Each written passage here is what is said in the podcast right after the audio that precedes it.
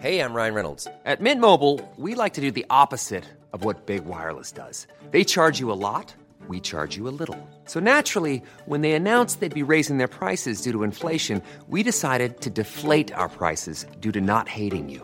That's right. We're cutting the price of Mint Unlimited from $30 a month to just $15 a month. Give it a try at mintmobile.com slash switch. $45 upfront for three months plus taxes and fees. Promo rate for new customers for limited time. Unlimited more than 40 gigabytes per month. Slows. Full terms at mintmobile.com.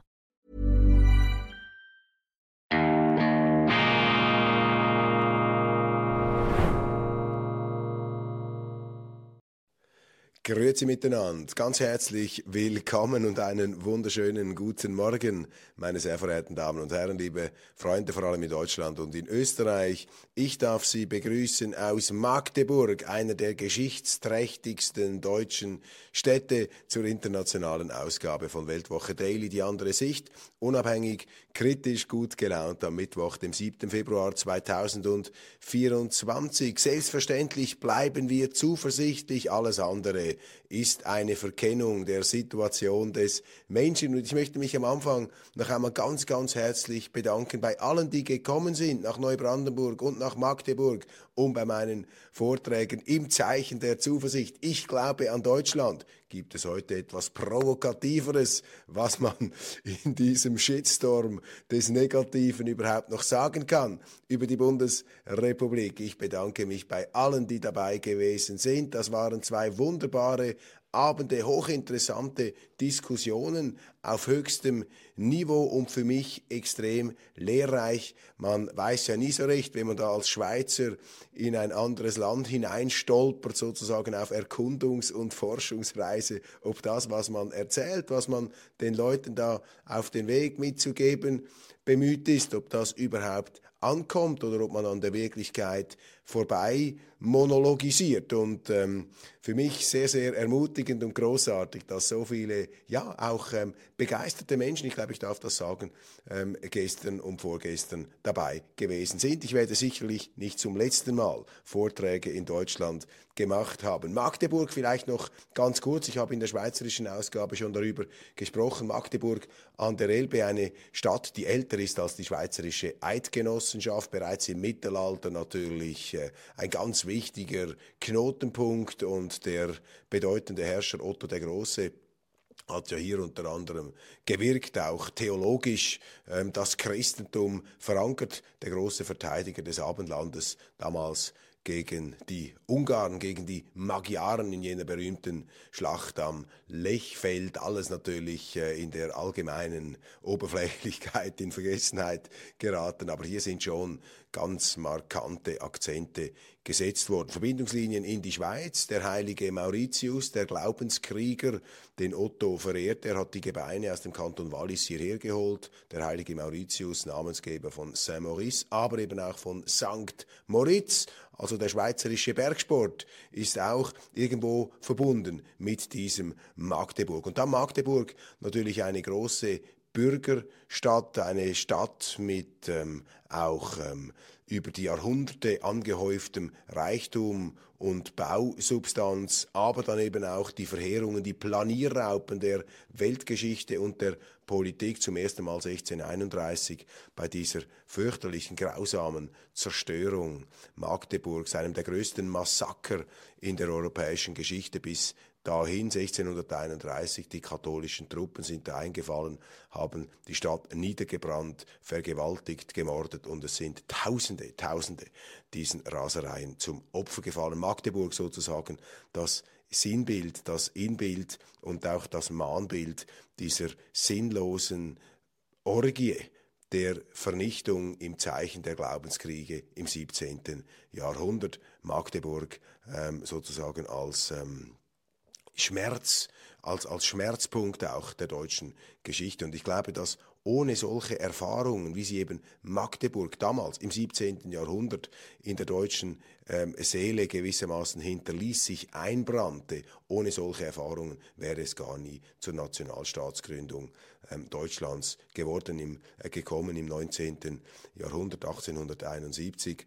Denn äh, die Deutschen, ich habe das hier schon öfters gesagt, sind ja wie die Schweizer eher kantönligeist orientiert. Man hat eine Loyalität zum Bundesland oder zum einstigen Herzogtum. Die Deutschen haben sich eigentlich immer gesträubt, weil sie eben freiheitsliebend sind, ähm, einen Zentralstaat zu bauen. Aber eben aufgrund dieser Erfahrungen äh, fürchterlicher Kriege, Deutschland war über Jahrhunderte ein Durchmarschgebiet fremder Armeen, 30-jähriger Krieg, dann die napoleonischen Kriege. Also man hat sich immer wieder in größter Ohnmacht ähm, ausgeliefert gesehen. Und aus dieser Erfahrung heraus, glaube ich, hat man sich dann dazu durchgerungen, dieses deutsche Reich zu gründen, mit dem man ja dann auch nicht fertig geworden ist und auch die europäischen Nachbarn nicht. Dann ein zweites ähm, ganz schlimmes Bild, das sich da natürlich äh, eingeprägt hat nach dem Zweiten Weltkrieg.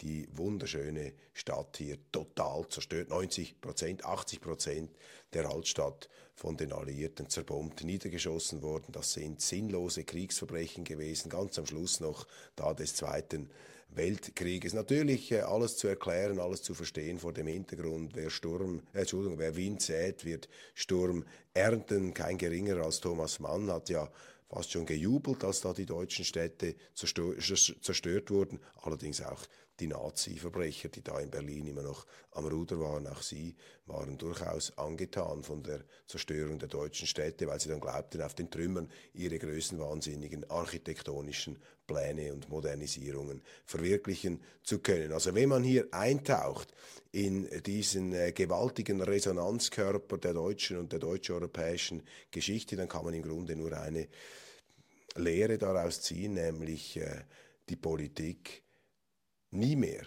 einfach machen zu lassen. Misstraut dem Staat, misstraut der Politik und hindert die Mächtigen daran, euch in Abgründe zu stürzen. Das ist die Erfahrung, die übrigens auch die Schweiz geprägt hat. Wir haben ja auch unsere ähm, Erlebnisse gehabt mit äh, politischem Größenwahn, mit ähm, militärischen Expansionen, haben uns da auch eine blutige Nase geholt, zum Glück viel früher, als es noch keine Bomberflotten gab in Europa bereits in der frühen Neuzeit. Also die Lektion, die Lehre, das, was man herausfiltern kann aus diesen geschichtlichen Erfahrungen natürlich, äh, dass man eben die Mächtigen kontrollieren muss. Und zwar nicht nur alle vier Jahre. In Deutschland können Sie ja nur ein Kreuz machen.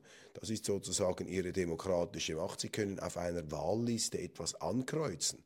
Das heißt, Sie müssen nicht einmal schreiben können, um sich am deutschen Wahlsystem zu beteiligen. Da ist das Volk, wenn ich mir diese Bemerkung hier erlauben darf, ist die Bevölkerung, ist der Souverän eigentlich sehr stark limitiert in seinem Einfluss. Und das merkt man heute. Und das ist die gute Nachricht, dass die Leute das nicht mehr schlucken. Sie erleben nämlich heute auch, jetzt in einer ganz anderen Dimension und natürlich nicht so schlimm wie früher, aber sie merken eben auch, dass die Politik wieder abgehoben ist in Berlin, dass man da eine Politik macht auf Kollisionskurs mit der Wirklichkeit, gegen die Lebenswirklichkeit der werktätigen Bevölkerung Bevölkerung gerichtet, diese ganzen grünen Illusionen und Ideologien, die da gepflegt und durchgestiert werden, die scheitern eben, die zerschellen an der Realität und deshalb gehen immer mehr Deutsche auf die Straße und es gehen eben solide, werktätige mit beiden Beinen auf dem Boden stehende Deutschen auf die Straße, nicht Berufsprotestierende. Ähm, äh, Berufsprotestanten, Berufsrebellen sozusagen, Klimakleber und all diese Leute, sondern es gehen Bauern auf die Straße, Spediteure,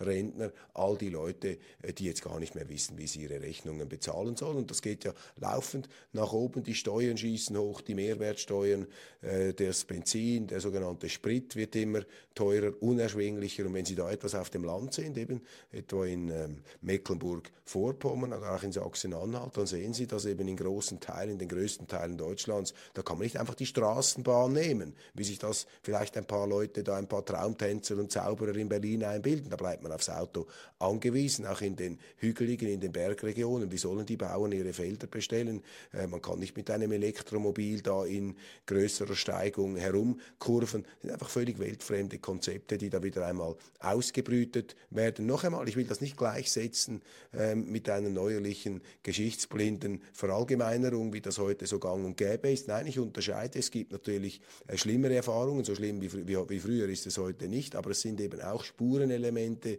dieser Arroganz, dieser institutionalisierten Überheblichkeit zu beobachten. Mehr als Spurenelemente vielleicht, sondern tatsächlich eben auch schon kleinere Planierraupen, die heute über die Bundesrepublik hinweg donnern. Und das ist noch einmal die ganz gute Nachricht, dass sich eben das heute verändert. Die Leute sind nicht mehr bereit, dieses Machtkartell, diese Käseglocke einfach hinzunehmen und abzunicken. Sie haben jetzt mehr Vielfalt in der deutschen Politik mit neuen Parteien, mit einer Opposition, die natürlich aufs fürchterlichste und auch aufs geschichtsblindeste verleumdet wird. Sie haben auch in den Medien mehr Vielfalt, weil die Medien sich eben auch haben einspannen lassen, zum Teil auch finanzieren lassen von den staatlichen Behörden. Die sind da sozusagen zu Hofschranzen der Macht geworden. Allzu viele Medienhäuser und Journalisten, aber da hat sich auch etwas verändert. Und mein Eindruck ist, dass es einfach übertrieben wurde von den Mächtigen in diesen wohlstandsverwahrlosten, haltlosen Zeiten, traditionsvergessen,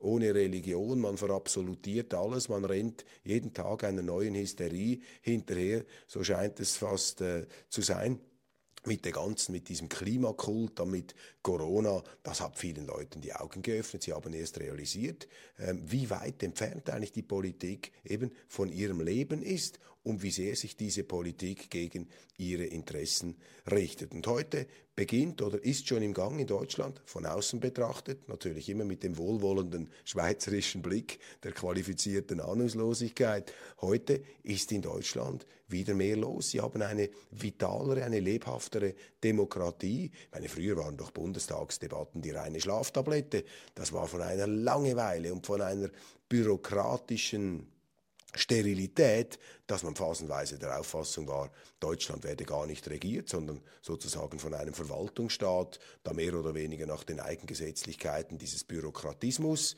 äh, gelenkt bzw. Äh, vorangetrieben. Und diese Bürokratie hat sich eben selber auch schon wieder ad absurdum geführt. Ich habe die entsprechenden Zitate des früheren CDU-Fraktionschefs hier schon in Erinnerung gerufen, Ralf Brinkhaus. Er hat ja gesagt, dass die deutsche Bürokratie äh, mittlerweile nicht mehr in der Lage ist, mit dem ihr zur Verfügung stehenden Personalbestand die eigene bürokratische Komplexität zu bewältigen. Also wir stehen irgendwo am Punkt, wo die Bürokratie unter ihrem Eigengewicht einstürzt, allerdings eben nicht schmerzlos, sondern sie stürzt dann eben ein, wie so Meteoriten, Bombeneinschläge in der Lebenswirklichkeit der deutschen Bürger und da machen sie doch verständlicherweise nicht mit. Also sie haben mehr Vielfalt in der Politik, in den Medien und sie haben eine interessante Diskussion, nicht nur innenpolitisch, wie soll es da weitergehen. Ähm hey, it's Ryan Reynolds and I'm here with Keith, co-star of my upcoming film If, only in theaters May 17th. Do you want to tell people the big news? All right, I'll do it. Sign up now and you'll get unlimited for $15 a month in six months of Paramount Plus Essential Plan on us. Mintmobile.com slash switch. Upfront payment of $45 equivalent to $15 per month. Unlimited over 40 gigabytes per month. Face lower speeds. Videos at 480p. Active Mint customers by 531.24 get six months of Paramount Plus Essential Plan. Auto renews after six months. Offer ends May 31st, 2024. Separate Paramount Plus registration required. Terms and conditions apply if rated PG. Quality sleep is essential. That's why the Sleep Number Smart Bed is designed for your ever-evolving sleep needs. Need a bed that's firmer or softer on either side? Helps you sleep at a comfortable temperature? Sleep Number Smart Beds let you individualize your comfort so you sleep better together. JD Power ranks Sleep Number number 1 in customer satisfaction with mattresses purchased in-store. And now, save 50% on the Sleep Number limited edition Smart Bed for a limited time. For JD Power 2023 award information, visit jdpower.com/awards. Only at a Sleep Number store or sleepnumber.com. Wann kehren wir wieder zu den vernünftigen Grundsätzen der Marktwirtschaft zurück? Man nimmt doch einfach all diese Dinge nicht mehr ernst. Demokratie, Meinungsvielfalt, Rechtsstaat, Marktwirtschaft. Ja, da haben eben versucht, ein paar Traumtänzer sich zu emanzipieren, das Rad neu zu erfinden. Das kommt nicht gut heraus. Und sie haben auch eine Diskussion jetzt über die deutschen Interessen deutsche Interessen, nationale Interessen. Das war ja ein Riesentabu noch vor wenigen Jahren. Aber auch hier bewegt sich etwas. Ist es eigentlich im Interesse der Deutschen, da Krieg zu führen gegen Russland, dieses riesige Land? Da haben sich einige eingebildet, nicht zuletzt in Brüssel dass da schon bald die EU-Fahnen vielleicht einmal über dem Kreml ähm, wehen werden. Auch hier realitätsblinde Szenarien, Verkennung der Wirklichkeit. Die Europäische Union ein Problem, das auch langsam erkannt wird. In der Schweiz sagen wir schon lange, das ist eine intellektuelle Fehlkonstruktion, weil in der EU alle für alles verantwortlich sind und niemand für etwas. Man weiß gar nicht, wen man haftbar machen kann, für welche Politik. Die wichtigsten Posten, die sind gar nicht durch Wahlen vergeben. Etwa die Kommissionspräsidentin, die wird da in intransparentesten, schummrigsten Manövern einfach quasi aus dem Hut gezaubert. In Brüssel, auch bezeichnend, haben sie vor allem transparente Glasgebäude der Regierenden.